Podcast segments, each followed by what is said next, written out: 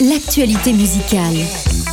Après une longue pause de 4 années, Vianney a sorti un troisième album fin octobre, c'était le 30 octobre exactement. Premier jour du confinement, acte 2, un pari risqué mais qui n'a pas empêché ce nouvel opus de se classer numéro 1 des ventes en seulement une semaine. N'attendons pas, emballe 11 nouvelles chansons, Vianney est allé chercher l'inspiration dans sa vie, son quotidien, il parle de tout ce qu'il touche et le bouleverse, un voile de pudeur se lève un peu plus dans ses nouveaux textes, ce qui fait de ce nouvel album le plus intime des trois publiés par Vianney. Par exemple, dans Beau Papa, l'un des singles qui annonçait cette nouvelle production, l'un des tubes aussi de cet album, Vianney se confie sur sa relation qu'il entretient avec sa belle-fille, sur l'amour qu'il partage, même s'il ne partage pas les mêmes liens du sang.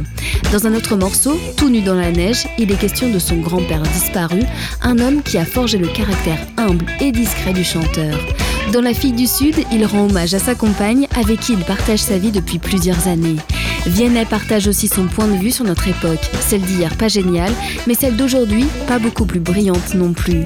Il ne se reconnaît pas vraiment dans ce que sa génération ultra connectée propose, il le chante notamment dans le titre Les imbéciles.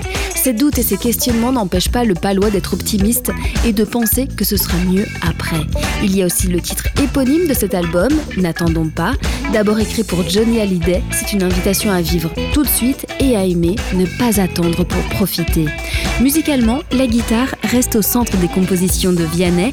Elle est enjôleuse, puis plus douce, festive, puis rassurante. Elle est le prolongement du chanteur. À côté de la sortie de ce nouvel album, Vianney occupera l'un des fauteuils rouges de la prochaine édition de The Voice, un rôle qu'on lui a longtemps proposé et qu'il accepte enfin parce qu'il pense avoir suffisamment d'expérience pour coacher Affaire à suivre. Refix by Crédit Mutuel.